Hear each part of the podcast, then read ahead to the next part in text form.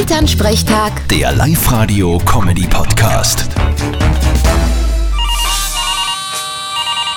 Hallo Mama, Grüß dich, Martin. Eine Frage. Kommst du zufällig am Wochenende heim? war grad nicht mein Plan. Ist leicht was. Nein, ich hätte mir gedacht, du könntest essen kommen. Jetzt ist ja Spargelzeit. Boah, Spargel. Ich weiß nicht, was an dem so super sein sollte. Geh, Spargel schmeckt doch voll gut. Spargel schmeckt noch gar nix. Nur wenn's den in Speck einwickelst und eine gescheite Sauce Hollandaise drauf hast. Genau, mein Ried. Ja, du sei ruhig. Na, wie glaubst denn du, dass ich einen Spargel sonst mache? Ah eh, na dann ist eh okay. Andererseits kannst du dann gleich Berner Würstel auch machen. Genau, mein Ried. Sei ruhig, habe ich gesagt.